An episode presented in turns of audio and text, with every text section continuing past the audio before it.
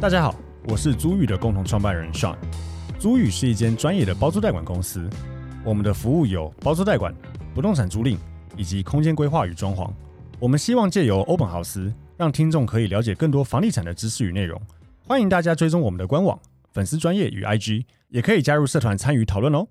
Hello，大家好，欢迎大家收听 Open House Open House，我是 Sean。我是 Tim，那今天这个想要讲个有趣的主题哦，这个也是最近我觉得蛮多新闻有被洗到哦，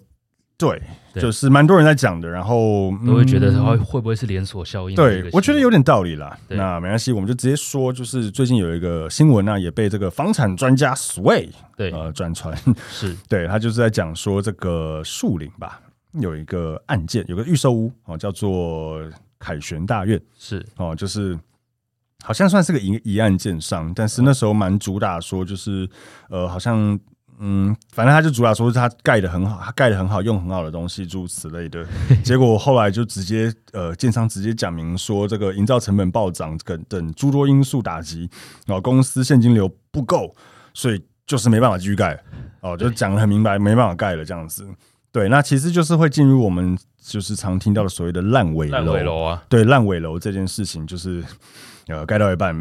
没有办法继续盖对的一个状况。那呃，所以就有在讲啊，说这就是这个建商这个小孩开大车哦，就是这 个明明没有那么多钱，就硬要就是做这样子，因为营造毕竟是很花钱的东西。对啊，它是一个要砸非常重本支出才能够有获利的啊，对对对，那就就就呃开始痛批这样子。那呃，很多人就在讲说，因为现在市场确实开始听到蛮多这个反转的风声，对那是不是这个会成为一个常态？嗯，好、这个烂尾楼会不会是个常见的事情？该怎么办？这样子。好，那今天我们也想说，针对这个事情，呃，提供一下我们自己讲一下我们的看法对我们的看法。那第一个，我觉得就是以我自己在看这件事情，我觉得确实有可能。是一个警讯，我觉得嗯，确实，我觉得这几年，因为呃，大家知道他大概为什么会这样，就是说，第一个，呃，很多建商其实他在呃做预售，就是盖房子，他第一个事情他取得土地嘛，对那取得土地的时候，其实以前因为呃，现在因为购地贷款都有限制很多对，但以往还没有限制那么多的时土候融，对他做这个土地融资嘛，那可能贷了一笔大笔的金额出来之后，那下一步他因为要开始盖房子对哦，盖房子他可以拿他一部分的这个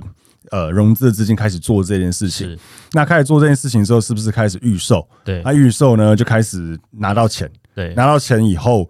很有趣哦。他譬如说，假设他拿到嗯，怎么讲？假设他拿到了一呃十亿好了，对随便讲。那十亿里面，可能他。盖房子本身，他可能抓觉得可能应该三四亿就够，而且 maybe 他假设是有工程款，他下一期还会有工程款进来，他就先这样做。另外六亿呢，拿来干嘛？再去购，再去找再别去的买案地子，对那再去买地，然后再做一次土地融资对，然后开始一直洗这个东西，所以其实它就是做一个杠杆啦。对，一直杠嗯，下它去，一直杠下去，因为它每一每一个环节都可以贷款嘛，对它土地也可以贷，它房子盖好也能贷，诸如此类的，所以它会开始做这样子压很大的杠杆，去一直在重复在洗这件事情。对对，可是后来就发生一件有趣的事情哈，就是呃，就是去年十二月嘛，紧缩，对紧缩这个贷款，那当然除了自然人购物贷款有紧缩之外，一个蛮大的重点是购地贷款最高层数降为五成。嗯，好，所以你以往假设你买个二十亿的土地，你可能可以贷，比如说十几亿，对你现在最多最多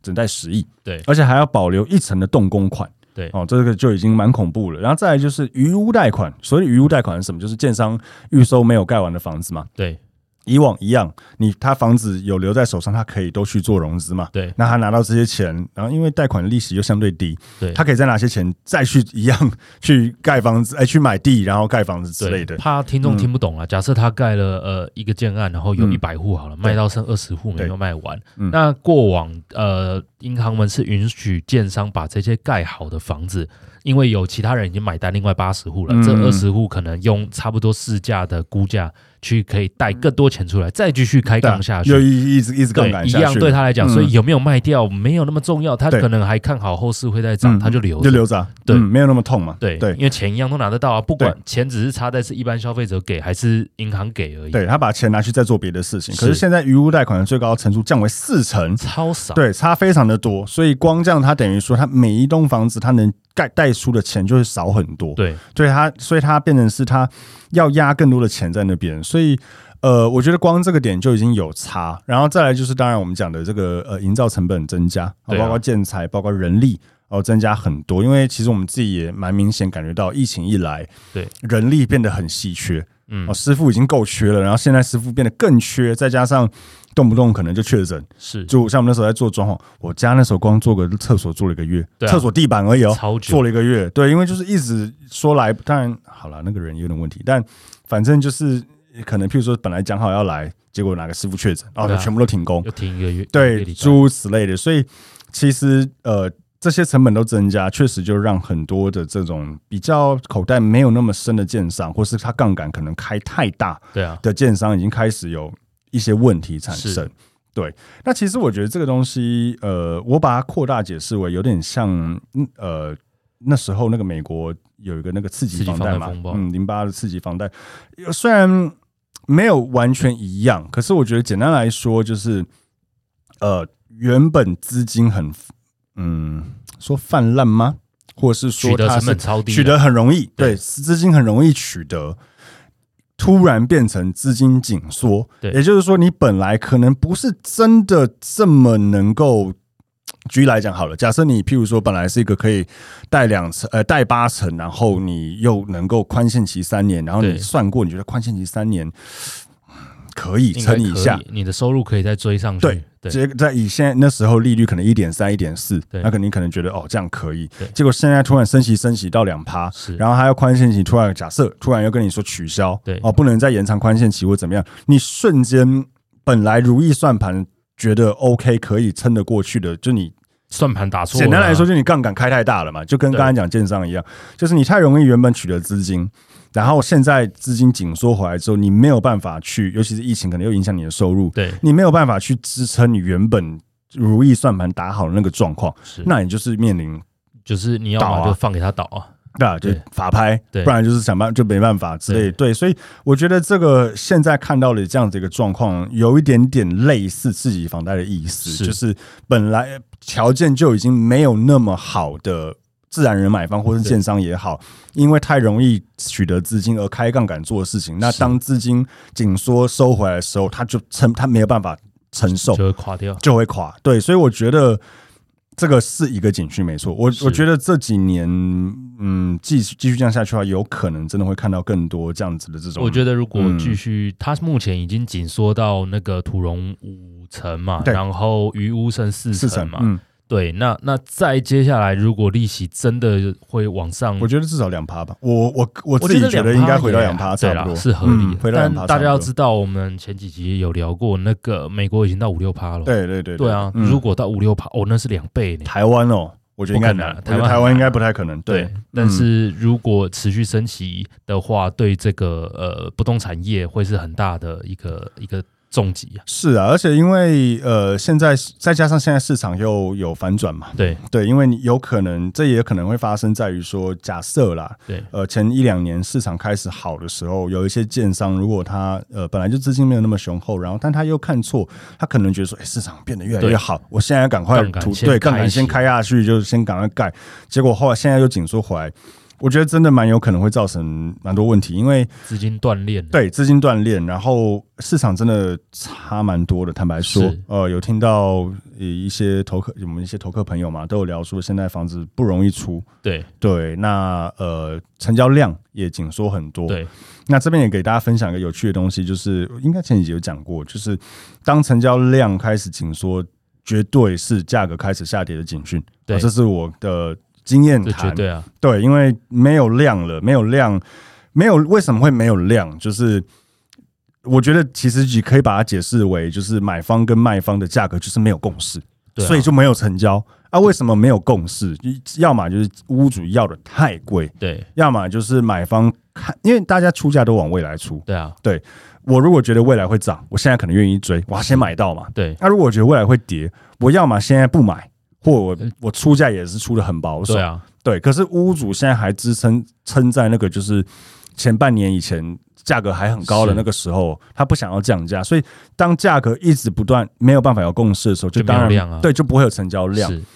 这个撑撑撑，说真的，谁比较能撑？当然是买方比较能撑啊，对啊买方没有压力，相对没压大家比哦力气嘛。场的话，对，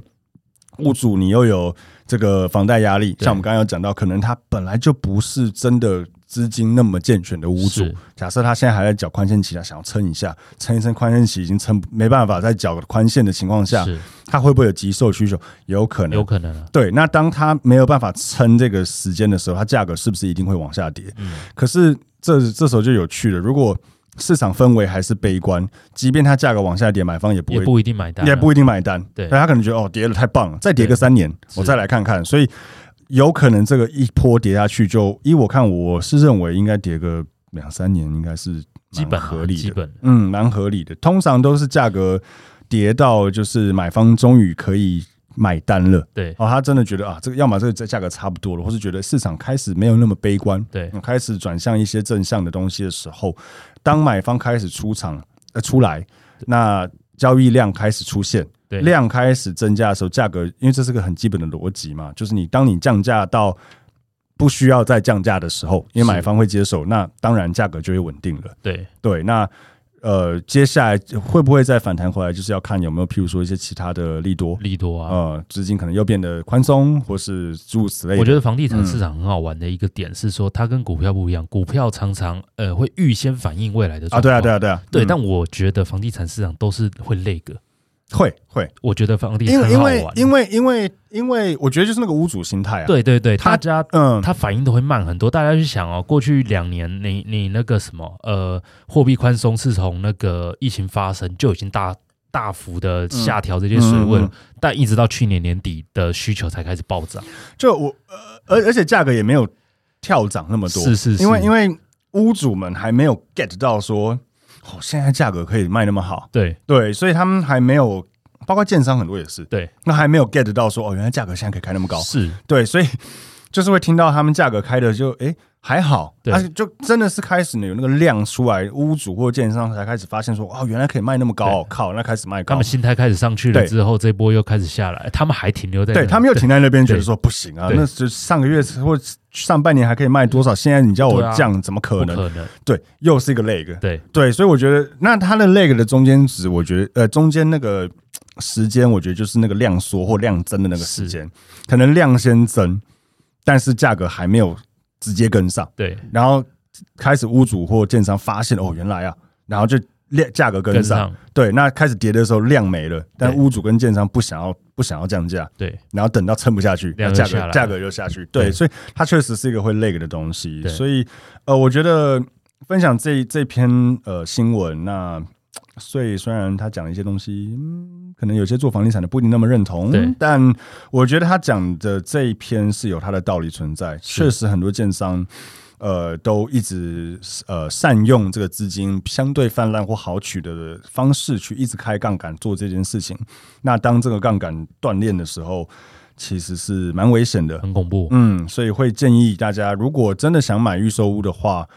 我觉得大建商真的会相对哦安全比较一有 比较安全嗯真一的真点。嗯的，一瓶贵那么几万，有它的道理在。它建材可能比较好，以及遇到这种事情的问呃几率比较低嘛。对，可能比较撑得住啊。是如果真的很担心，那就可能不要买预售屋。对啊对啊对啊，对不要买你就错找屋成屋，对，或是可能现在市场嗯有点不不太明了的话，明朗的话，我觉得吼一阵，对，可能可以 hold 一阵子。对，对我觉得会比较好。不过当然啦，如果你现在就看到价格已经很便宜的房子，是那还是可以出手的。当然原则当上，对，所以完全符合你需求，那也可以啦嗯。对就自在住你老家楼上楼下之类的，或是你真的有现在一定要有自住需求，那也对啊没办法。对啊对对对，只是就是现在，我觉得尽量不要去追高价啦。当然啊，尽量不要这追个高时间价点。不要追高。嗯嗯嗯，对，所以针对这篇新闻跟这这个现在目前的市场氛围，这是我们的一个分享。那嗯一样，如果呃听众有一些其他的，嗯，最近自己可能遇到的一些听到的市场消息或什么，当然也可以帮我们在底下留言是哦，我们也可以去呃针对这些留言做一些评论。